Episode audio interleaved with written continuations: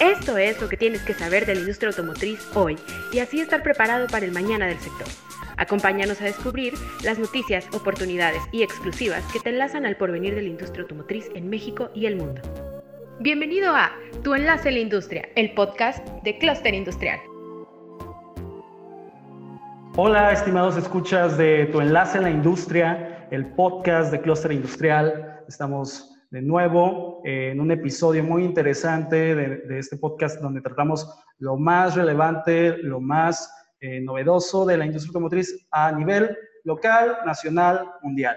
Eh, como ya es costumbre, también tenemos una relación muy cercana con los clústeres automotrices de todo el país y en esta ocasión tenemos como invitada a Mónica Doher, eh, que es directora eh, general del clúster automotriz Zona Centro, que involucra a Puebla y Tlaxcala.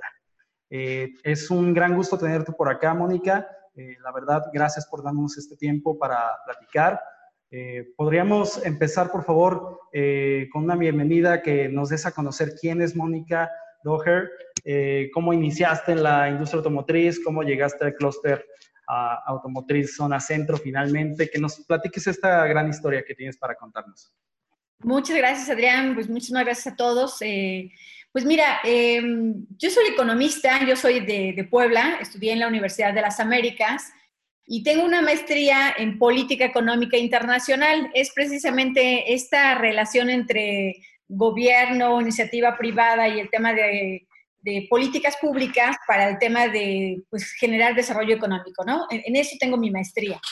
Eh, cuando regreso, yo, yo estudié en la Universidad de Warwick en Inglaterra y cuando regreso me incorporo, prácticamente mi primer trabajo fue en la Secretaría de Desarrollo Económico del Estado de Puebla.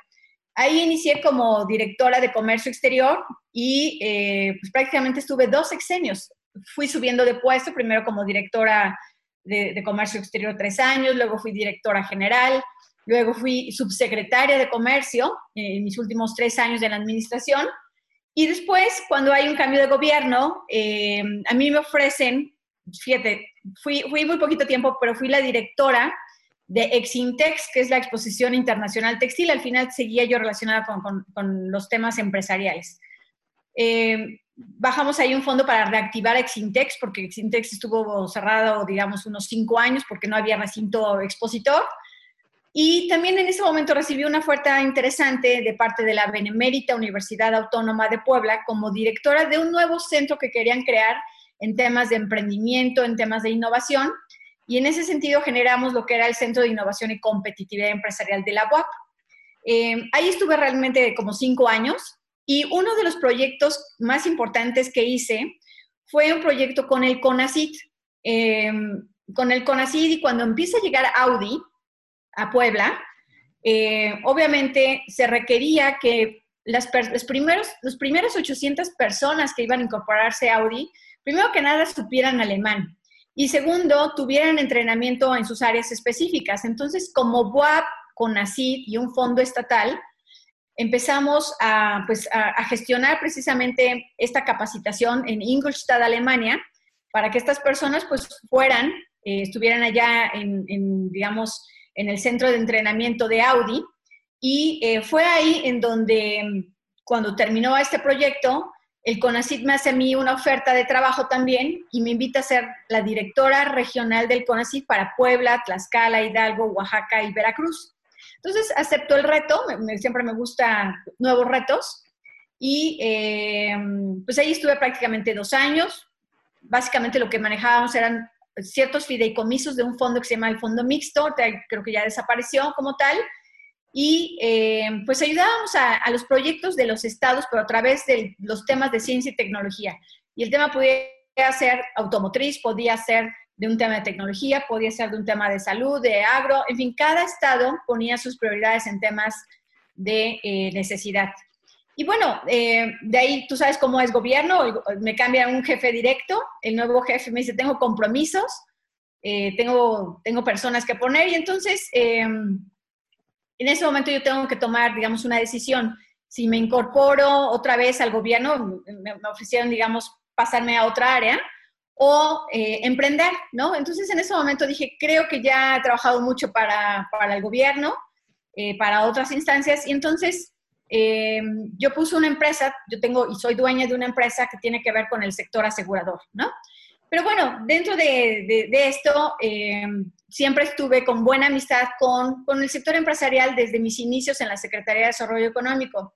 Y casualmente tuve algunas reuniones con, con, pues con Jesús Rascón, que hoy es el secretario del clúster, y me dice, Mónica, estamos buscando a un, nuevo director para el, clúster de Puebla, ¿te podría interesar? Y, la verdad es que a mí el tema de, servicio público, el tema empresarial me encanta y entonces fue como, como acepté esta nueva responsabilidad a partir de enero del año 2020. Muy bien, pues ya digamos, llevas medio año recorrido, un medio año complicado, ¿no? También eh, por las circunstancias que, hemos atravesado como, pues como mundo, como país, como, como Estado también, eh, como industria automotriz. Y, y bueno, también esta, esta experiencia que tienes desde el ámbito público, trasladarlo a este ambiente más conciliador, que es, que es el clúster, que es eh, el que está entre, entre la academia, entre las empresas privadas, entre, entre las organizaciones y entre el gobierno, eh, lo hace también muy interesante, ¿no? Que, eh, este, des este salto. Y podríamos ahondar un poquito en el estado actual del clúster automotriz zona centro. ¿Cómo, lo encuentras? Eh, cómo, está integrado hasta este momento en 2020. Sí, mira, cuando, yo llego, em, el clúster en ese entonces, bueno, tenía, digamos, un, encargado de despacho durante prácticamente cuatro meses y, y, lo encuentro, digamos, con, con, sus actividades, pero como a un, en, un porcentaje bajo, ¿no? Y, con, y con bajo impacto. Entonces, obviamente, el reto que tengo que agarrar, ¿no? Que agarré en ese momento, pues era, era muy importante, no solamente en el tema de actividades, de impacto, sino económicamente también del clúster, ¿no? Porque obviamente eh, el clúster es una asociación civil que, vive de las aportaciones de los socios. Eh, entonces, eh, había muchos socios que porque veían que de repente el año pasado pues tuvo una actividad como fluctuante, no tan constante, de repente, eh, pues como toda institución, ¿no? Eh, evaluaron si era factible o no seguir con el clúster, entonces eso de repente desanimó a algunos. Pero entonces el, reto en el primero que me encontré era eh, relanzar el clúster de alguna manera, ¿no? Fortalecer su presencia ante los empresarios del sector, ante el ecosistema, ante las instancias que, que son parte del clúster, porque como, como clúster, pues estamos integrados no solamente por las empresas eh, del sector de autopartes, ¿no? Tenemos a las dos OEMs que son nuestras empresas tractoras como socios fundadores. Tenemos, por supuesto, a la Canacintra como parte del sector privado, como una representación eh, empresarial. Tenemos a universidades. Eh, obviamente somos la zona Puebla y Tlaxcala, entonces tenemos que integrar a empresas de Puebla y Tlaxcala en sus diferentes niveles de tier, ¿no? Tenemos empresas tier 1, tier 2, tier 3.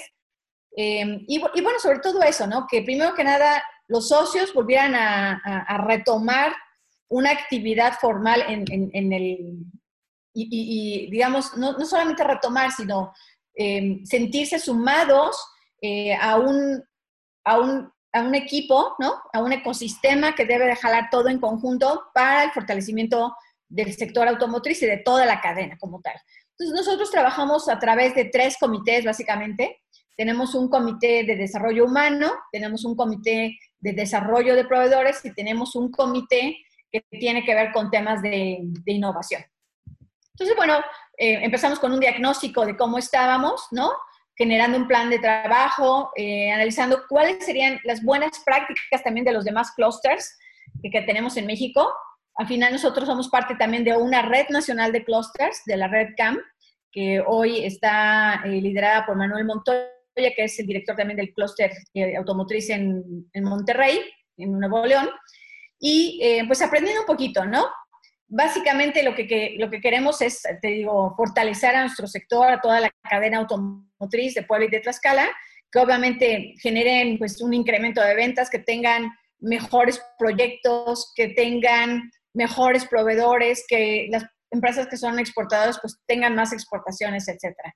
Sin embargo, eh, Em, empezamos muy bien enero, febrero y en marzo cae el tema del COVID, Entonces, también eso nos genera pues un, nuevo reto, ¿no? No solamente en temas de las actividades que veníamos haciendo, sino el replanteamiento de cómo lo hacíamos, em, empiezan otras preocupaciones para el sector automotriz, ¿no? El tema de, a ver, tengo que cerrar, número uno, eh, cuándo voy a abrir, cómo vamos a abrir. Eh, empezaron los nuevos protocolos del Instituto Mexicano de Seguridad Social, ¿no? del Seguro Social, perdón.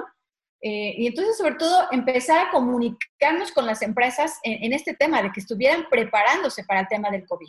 ¿Sí? Claro, y, sobre todo este, este punto fue realmente un antes y después, porque además Puebla, no nos vamos a meter en un ámbito político, ni mucho menos. Pero Puebla al final es, es el, el, que faltaba, ¿no? Eh, el, estado, el estado que faltaba eh, de, de, abrir enteramente este, su industria automotriz. Entonces, ahora, eh, casi un mes después, ¿cómo, ¿cómo ves la situación? ¿Cómo ha avanzado la reactivación?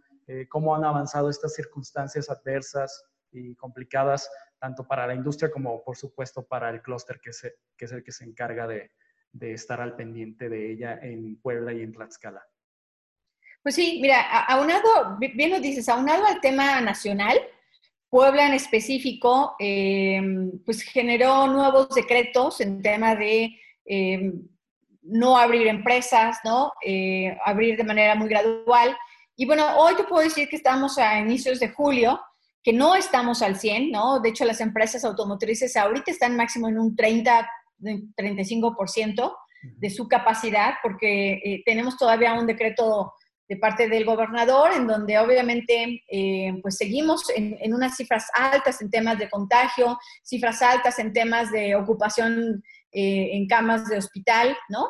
Y pues la, la, enfermedad sigue creciendo. Entonces, también hay mucha presión porque mientras obviamente eh, eh, esto fue evolucionando, ¿no? O sea, tú sabes que empezó en China y luego se pasó a Europa y así fueron cerrando las empresas, pero también ha sido así ha, sido su apertura. Entonces, pues ya desde hace un mes pues, prácticamente Europa empezó a abrir, ¿no? Y nosotros tenemos Europa, en Estados Unidos también tenemos muchísimas empresas que son proveedoras, por supuesto que son proveedoras de Volkswagen y, y Audi aquí en Puebla, pero que son proveedoras a nivel nacional de otros armadores y que son proveedoras a nivel internacional de muchas empresas instaladas en Estados Unidos, por ejemplo. Entonces, pues tiene la presión del cumplimiento de contratos, de, eh, imagínate, o sea, un coche no puede estar entero si le falta una pieza, ¿sí me entiendes? Es un tema hasta de seguridad. Entonces, eh, digamos, ha sido difícil esta parte porque eh, hay ya una demanda. He visto empresas que ahorita me dicen, afortunadamente ahorita en lo que llevo reiniciado me está yendo bien, tengo buenos pedidos, etcétera, pero pues voy, voy a cierta capacidad, ¿no? Eh, pero todavía estamos lentos. En el caso de Tlaxcala, el gobierno no ha emitido tantos decretos, al contrario, eh, ha apoyado mucho al, sector empresarial, en específico en, el tema automotriz. Sin embargo, pues las empresas de Tlaxcala están muy amarradas a las empresas eh, y a la proveeduría de, de las empresas de Puebla. Eh, entonces, si un Audi, si un Volkswagen, pues apenas está abriendo, ¿no? Pues obviamente ellas van, a, van en, línea en este sentido.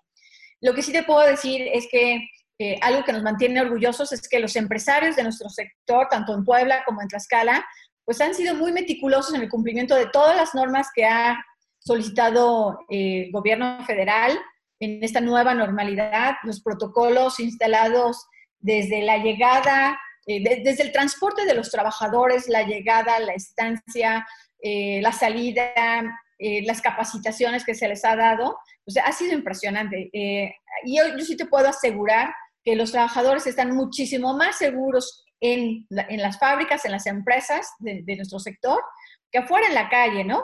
de repente es desesperante salir y, y, ver a mucha gente sin tapabocas, aunque está como decreto pues, prácticamente obligatorio. Em, pero yo sí te puedo decir que, nuestras empresas han hecho todo lo posible precisamente para salvaguardar la salud, la integridad de todos sus trabajadores. Exactamente, veíamos también el ejemplo de Volkswagen eh, realizando pruebas a sus empleados para detectar casos asintomáticos, que finalmente se realizó así y se hizo lo, lo, lo que se debía de hacer con los casos que se detectaron. Eh, realmente vemos una alta responsabilidad de parte de las armadoras, de las empresas TIR, eh, de los proveedores. Entonces, eh, creo que es un aspecto más cultural, ¿no? El, el, realmente adaptarnos a esta nueva normalidad, porque en el trabajo es, es, obligatorio, pero es responsabilidad social de cada uno que esto se refleje en su casa, ¿no? Por eh, supuesto. Sí, sí, sí, mira, te digo, la verdad es que las empresas están haciendo muchos esfuerzos que, que cuestan dinero, que han costado tiempo también, eh, para, para, salvaguardar, la, te digo, la salud de todos sus trabajadores. Es importante que también ellos, llegando, saliendo a la calle, ¿no? llegando a sus casas, pues sigan estos protocolos. Yo te puedo decir que muchos trabajadores sí lo hacen, pero también hay algunos que no. Entonces, eh, sí es importante como sociedad, ¿no? Ponernos las pilas, estar en concordancia, eh, tomárnoslo en serio, ¿no? Eh, todavía seguimos escuchando, a pesar de todas las pruebas, que hay gente que no cree. Y eso sí es increíble. Sí, realmente hay, es, una etapa de, muy difícil como, como, sociedad para enfrentarla, pero esperemos que, que, realmente podamos salir avantes de esto y que al final las cadenas dependen una de la otra, como bien decías hace un momento, ¿no? Eh, hay empresas, hay proveedoras, hay armadoras en otros estados que dependen de la industria en Puebla, en Tlaxcala y, y, viceversa, ¿no? Entonces, nuevos paros, nuevas eh, suspensiones de labores no son, no son posibles, no son recomendables para nada.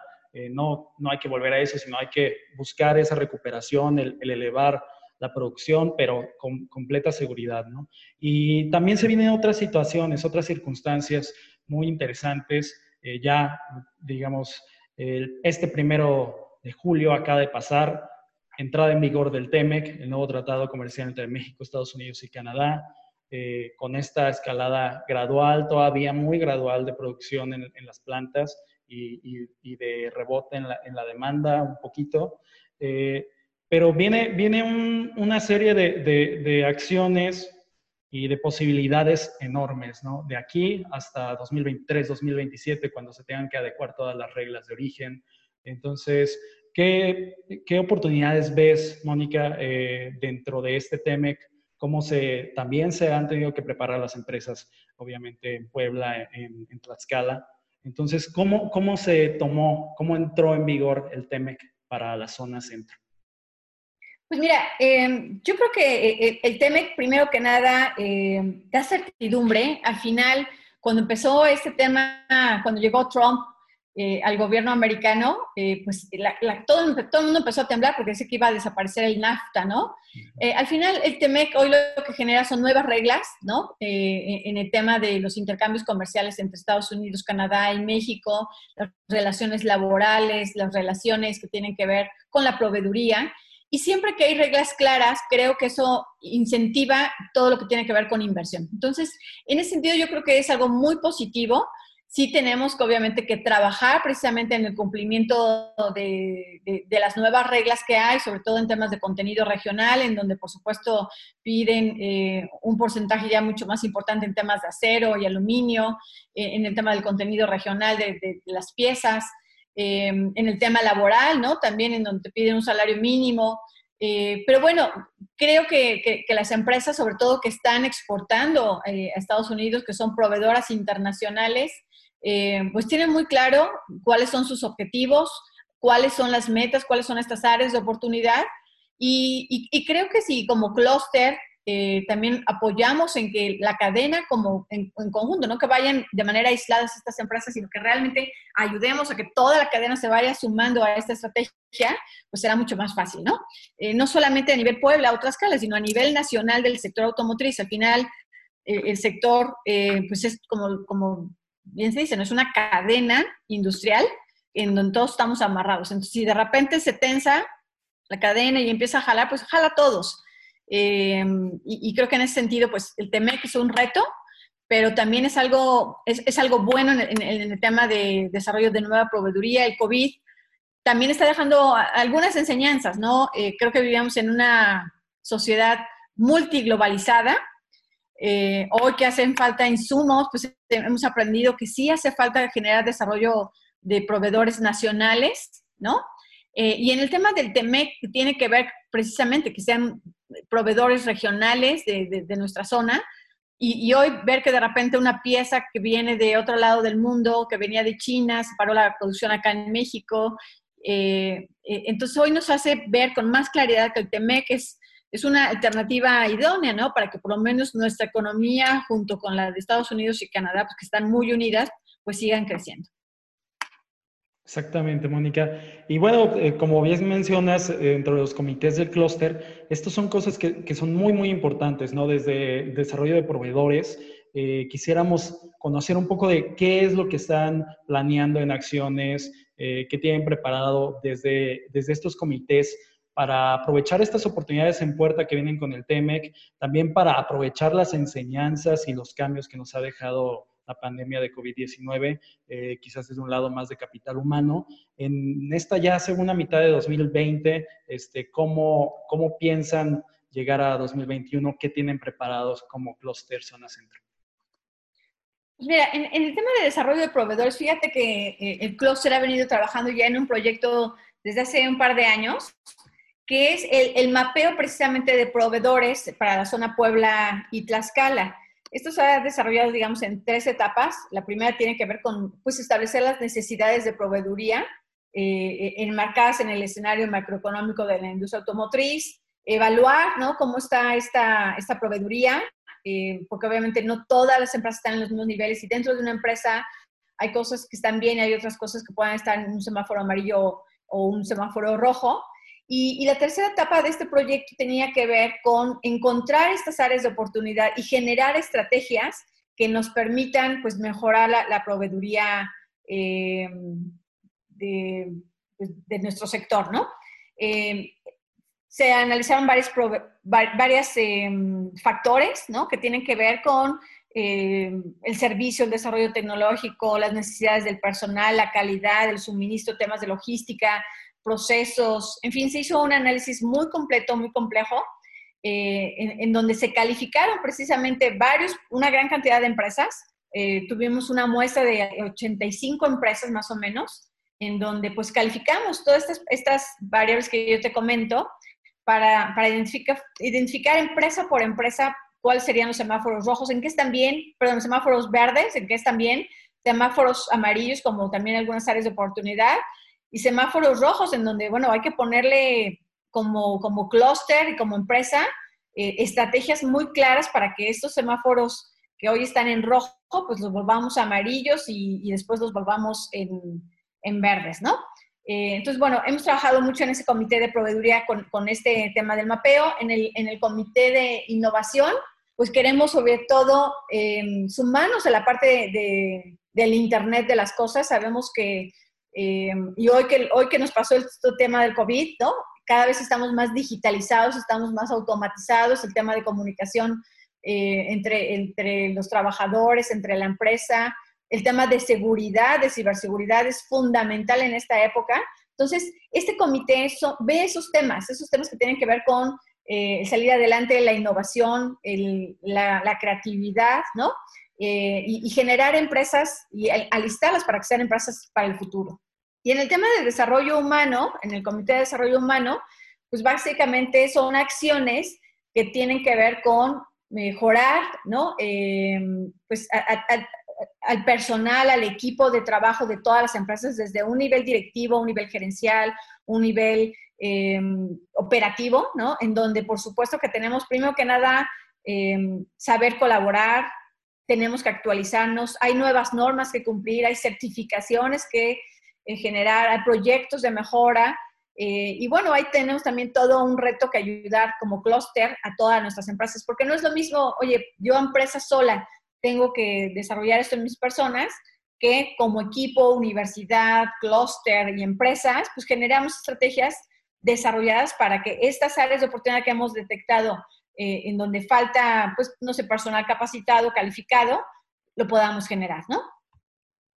Exactamente, es una muy buena manera de definirlo, Mónica, eh, de definir la labor de, de un clúster y cómo realmente es de valía para las empresas eh, cómo es un gran apoyo para, para, realizar estos proyectos de capital humano, de innovación, de, desarrollo. Entonces, eh, también es algo que debemos estar conscientes como, como industria y debemos estar a todos nuestros, nuestros escuchas que reconozcan la labor de los clusters también, que se acerquen a ellos, por supuesto.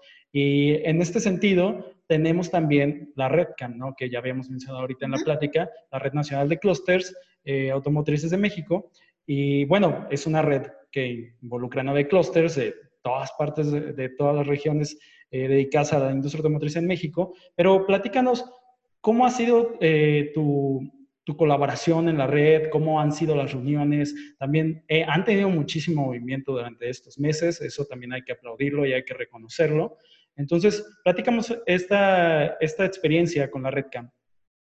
Pues mira, em, fíjate que tuve la oportunidad de febrero, justo de, fue mi primera reunión presencial y hasta el momento ha sido la única, pero de ahí eh, no se, ha detonado una, pues un, conjunto de reuniones prácticamente semanales en donde hemos venido trabajando como red, eh, pues muy unidos, muy alineados pues para ayudar a, todo el sector automotriz eh, en una sola estrategia que tiene que ver con eh, pues ayudar a nuestras empresas, ¿no? Sobre todo en esta parte del COVID, ¿no? En, lo que te decía al principio, en, el cumplimiento de los protocolos, en comunicar las necesidades del sector a la federación, en, comunicar también a través de instituciones como el INA, ¿no? O como la mía, eh, qué está pasando en cada uno de nuestros estados, ¿no? Y obviamente que esto suba a nivel eh, federal, a nivel nacional y también a nivel internacional. Eh, para mí ha sido una, una, experiencia magnífica, he aprendido muchísimo, obviamente los, los directores de los otros clusters son, son personas que llevan años y tienen muchísima experiencia eh, en, en los clusters, en, en, la administración. Hay algunos que están muy avanzados y hemos, he tenido la oportunidad de aprender algunas estrategias. Eh, es un sistema muy colaborativo en donde nos comparten pues, buenas prácticas, eh, cuestiones que obviamente nos permiten de alguna manera no inventar el hilo negro, sino más bien adaptarlas, tropicalizarlas a las necesidades de cada clúster, de sumarnos en estrategias en conjunto cuando vemos que, algún tema puede pues, ser de interés para cualquier empresa en cualquier parte de México, pues nos subimos todos a, a la estrategia entonces, bueno, creo que pertenecer a esta red es, de muchísimo valor, no solamente eh, en lo personal, sino como, como clúster, como una estrategia muy buena, ¿no? Exactamente, Mónica. Y bueno, por supuesto que le seguiremos dando difusión y seguimiento a todas las actividades de la RedCam y del Clúster Automotriz también Zona Centro. Eh, para nosotros es un gusto eh, poder estar también muy, muy de cerca con ustedes, eh, siguiendo todos los avances, todos los acercamientos que tienen con sus asociados, con la sociedad en general, con gobierno, con autoridades. Y bueno, eh, quisiéramos también tener un mensaje eh, tuyo, Mónica, acerca de, de, lo que viene, pues, segunda mitad de 2020. Ya vamos, vamos a darle vuelta a esta, a esta página que se llama 2020. Vamos a también pensar en, en 2021. Este, un mensaje para tus asociados, para la industria en general.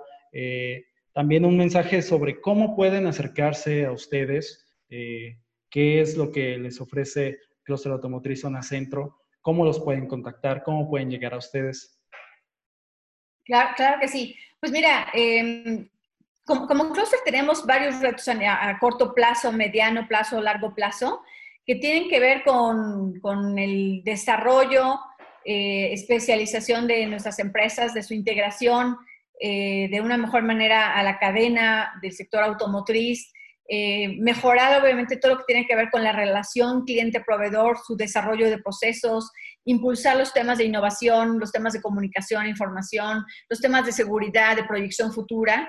Y en, en este sentido, creo que pertenecer a un clúster hace que estas tareas eh, sean más fáciles, porque al final el clúster es un sistema colaborativo en donde no es lo mismo lo que sabe una institución lo que, que lo que pueden saber 30, 40 eh, instituciones, ¿no? que de alguna manera eh, todas en diferentes niveles, pero tienen experiencia. Entonces, cuando una, una persona va sola, ¿no? o, como, como un equipo nada más muy unitario, no, no va a tener los mismos, eh, digamos, resultados en, materia de, impacto, de trascendencia, a menos que lo haga en equipo. Entonces, el clúster es eso, es un sistema colaborativo en donde hacemos equipo, gobierno del Estado, hacemos equipo con universidades y, por supuesto, las empresas como parte fundamental de este clúster.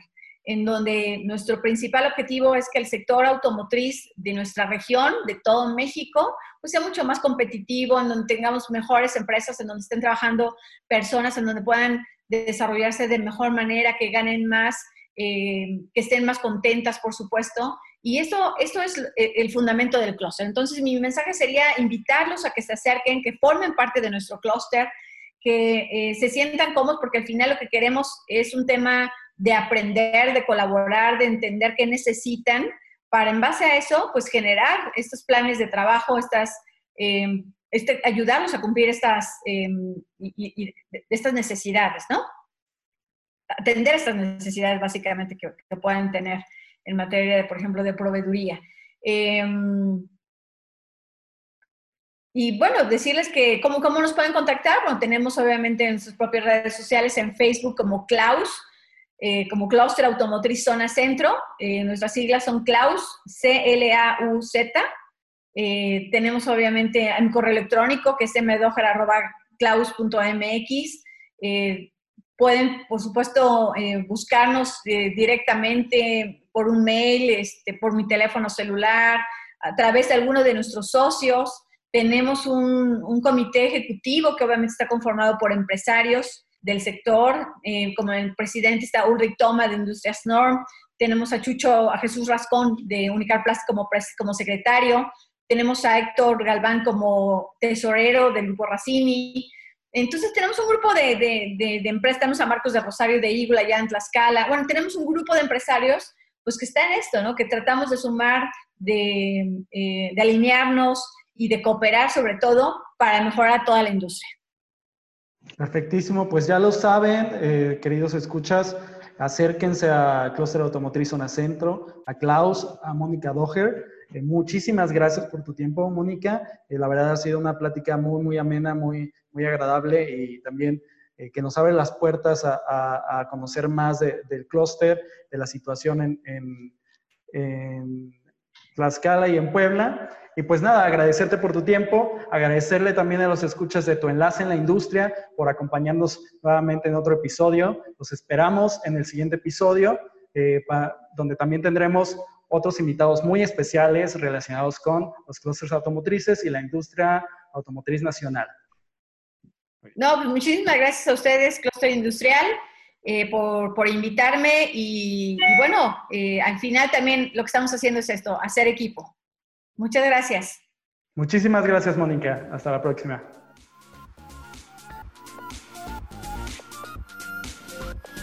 Este fue tu enlace en la industria por Cluster Industrial.